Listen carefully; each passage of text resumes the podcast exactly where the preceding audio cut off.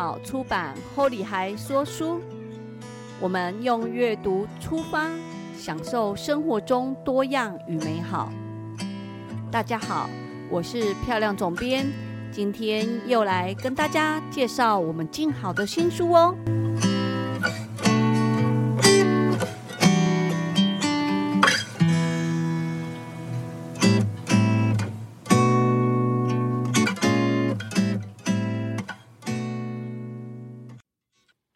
家好，呃，今天是我们铸铁锅做下饭菜的那个 podcast 的分享的第六集。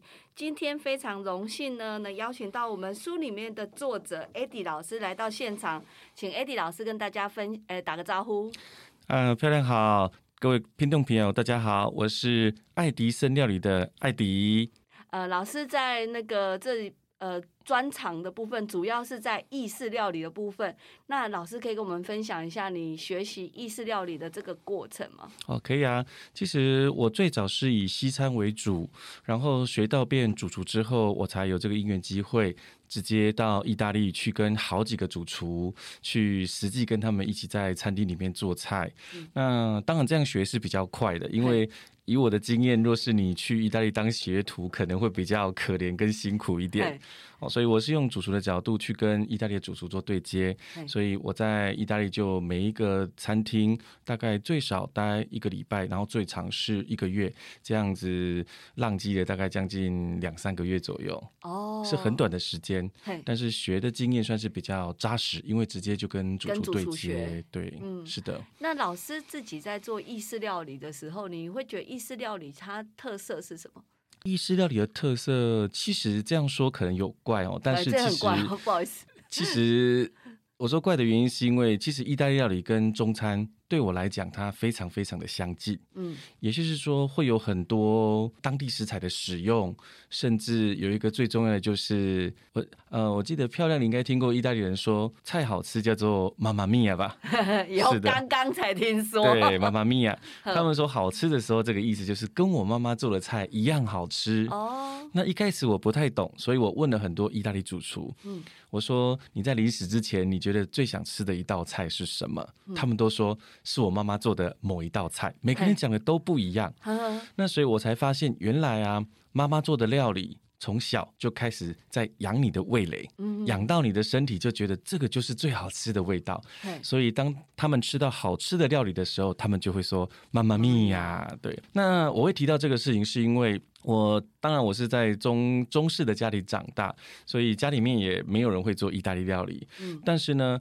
我去意大利学的时候，把这些主厨他们妈妈做的菜，把它吸收过来。然后我会提到说，跟中餐很像的原因就在这里，因为像我们常讲中餐的卤猪脚，从南到北卤的都不一样。哎，对，呃，每个妈妈卤的也不一样。嗯，哦，那所以变成是你的味蕾记忆就会记得妈妈做的那个味道。嗯，然后因为妈妈做的味道会用当地的食材去做料理，啊，所以变成是。呃，我觉得意大利料理跟中餐很像的地方，就是在。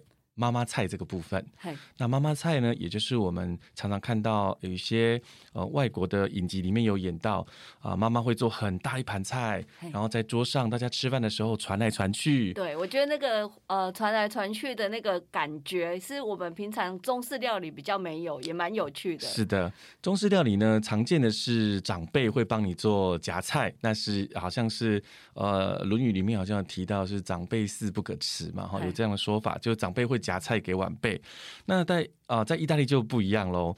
他是做好之后呢，啊，妈妈会把菜拿起来，然后开始往下传，传一圈，然后每个人就挖一点自己啊应该吃的量。那你看，这最有趣的地方就在这里，一桌十几个人，挖多了，后面最后个没得吃。挖少了，好像是在怪妈妈妈做的这道菜不好吃，对，所以变成我在意大利吃的时候就发现这个让我压力很大，你知道，要挖的刚刚好，要快速计算一下。啊，每一道每一个勺子挖下去，就像在切披萨一样，都要刚刚好。啊，是的。那老师，那个你在做呃这本书的时候，你有收录五道菜，是。然后这五道菜其实应该说以西式料理，就是西式料理啦。应该是说，虽然我们书叫下饭菜，其实现在我们平常会吃的菜啊，也不一定只有中式料理，因为像有时候泰国料理、韩国料理，我们都会吃。意式料理其实也是我们平常在上班啊，或者是在家也会煮的料理。然后老师特别选的这五道菜，你当初规划这五道菜是怎么去规划的？哦，是这样子的。像这五道下饭菜呢，其实我没有特别锁定是意大利菜，只是刚好我比较专长的就是这个。那像我有做。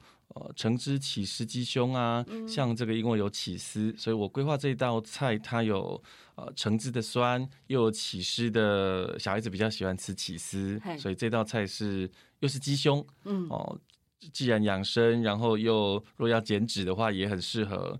那所以我做这道。那像另外一道叫做松板猪啊，香煎松板猪，这是一道沙拉，嗯。它只要有沙拉，然后把松板猪煎好，然后加上橄榄油跟酱汁，就是马上就是一道料理了。然后你也可以把松板猪加多一点，菜加少一点，好，那这个都是可行的。那像还有呃有一道是香草猪猪肋排，像这道菜呢，它主要的是在炖煮的部分。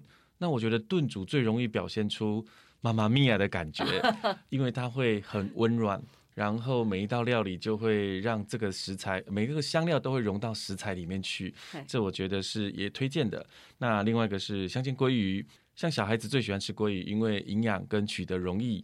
那这个跌血也多，所以这道我把它当成是下饭菜。那最后呢，就是炸海鲜。那炸海鲜呢，也是我们海鲜也是我们常拿到的。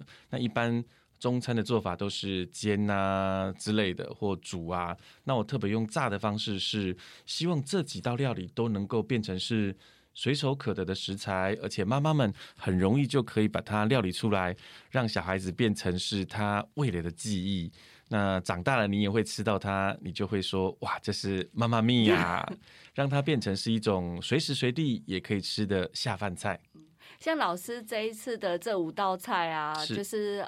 我很幸运，都打包回家。你知道那一天，因为拍照完啊，其实整天其实很累。是。那回家就其实没有空再做菜，然后我就先带老公说：“哎，我今天从现场带菜回去可以吗？” 然后他就说：“好啊。”然后你带回去就是再加热。然后像鸡胸，像我自己就是。如果跟朋友出去，我是属于大家很喜欢的那个人。如果吃鸡肉，因为他们都挑鸡腿，我就专门挑鸡胸在吃的。哦，是这样子。对，然后老师那一道菜是在鸡胸中间有加气势，是。然后那个橙汁是让那个整个鸡胸又多了一种香气，对。然后吃起来会很开胃。我觉得那个橙汁是让那个鸡胸变得很开胃的一个料理。然后，哎，我真的很认真吃哦。是。然后你的那个呃猪肋条的那个妈妈咪呀的那一道菜，是。哦，我们真的回家，因为那一天回去真的就是已经冷了。嗯。哎，真的在复热在吃啊，那个那个骨头跟肉。刚刚好哦，你知道吗？就是哦，我就觉得哎，那天打包的同学真的很棒，都让我带回去。然后呃，松板猪的那一道我觉得很棒，是因为现在是夏天。如果其实有时候夏天你好像不太想要吃。东西其实那一套是比较凉拌式的，是是很入口。而且你看呢，我每道料理其实都有小撇步，这小撇步对呃我们的大家跟着试做是很重要。像您说的鸡胸，除了那个橙汁的味道，其实那个鸡胸啊要先腌过优格。哦，哎，对，然后腌完之后呢，它才会变软。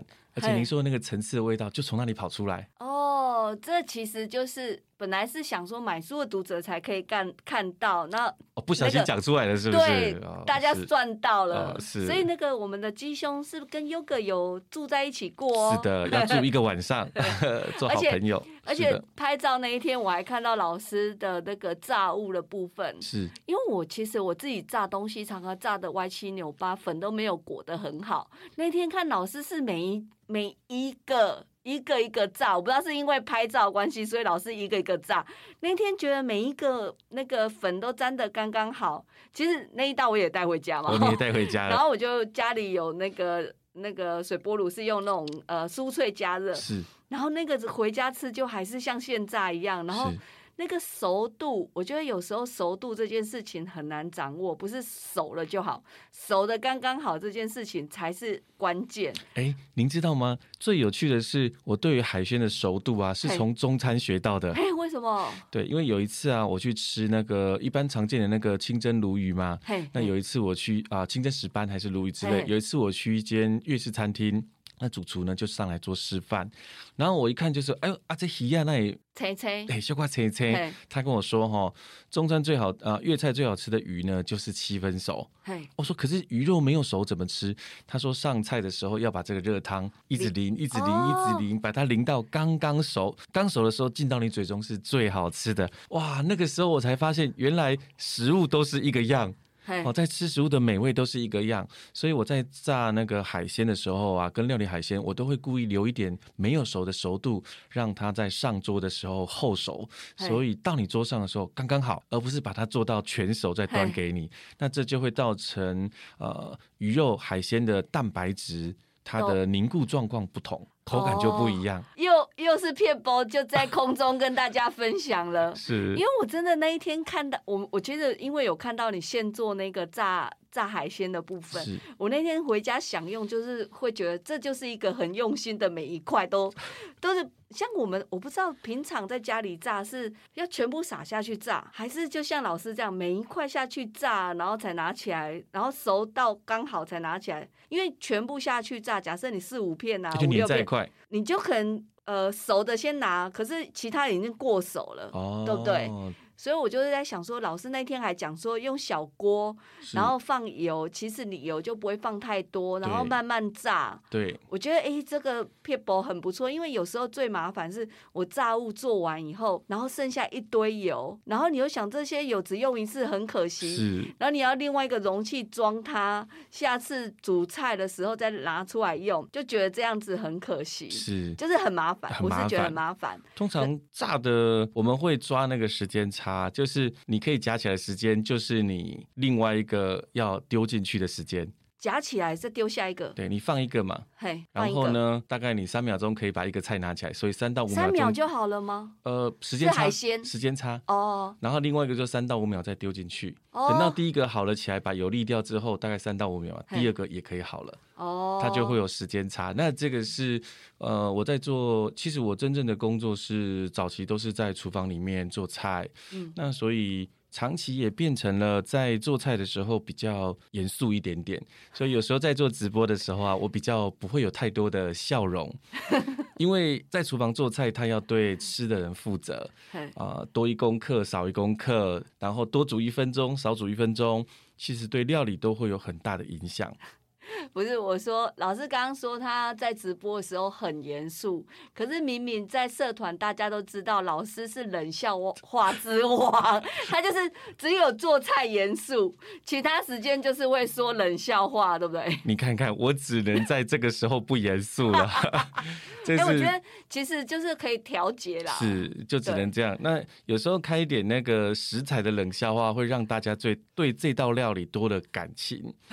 对，这也是我常讲的哈。我们在做料理的时候，感情的灌注很重要。呃，漂亮记不记得有一道料理叫做提拉米苏？有，对，提拉米苏在意大利话分开来讲，它就是带我走吧，或带走我吧。那带走的是什么呢？一句话，哎，是的，其实这是在二战的时候，有一个啊要上前线的军人，他的老婆呢，马上帮他把这个料理家里面剩的食材都砰砰砰的做起来，然后做成一个小盒子的甜点，撒上一点啊气死，撒上一点可可粉。让他带走，那带走的是老婆对这个老公的心意跟爱。那其实我们在做料理的时候，做的就是这个，就是把你的心意做到料理里面去，让吃的人呢可以感受到这份爱。这也就是铸铁锅做下饭菜最主要的精神，也是我们 Y Stable 里面大家最喜欢做的事情，让我们的爱满满桌都是。哇，老师其实不只会做菜，会说冷笑话，还会说这么浪漫的话。老师应该是我们这几天采访的作者里面最浪漫的一个哦。谢谢，可能是意大利酒喝比较多了。啊，是这样吗？好，今天有喝吗？啊今天没喝，今天还没喝就这么浪漫。啊，是。那因为时间的关系呀，所以我们最后问老师一个问题，就是在你心目中下饭菜的定义是什么？其实对我的对我来说，我心目中的下饭菜就是让人啊不停的咀嚼、不停的怀念、触动你味蕾的那个味道，就是下饭菜。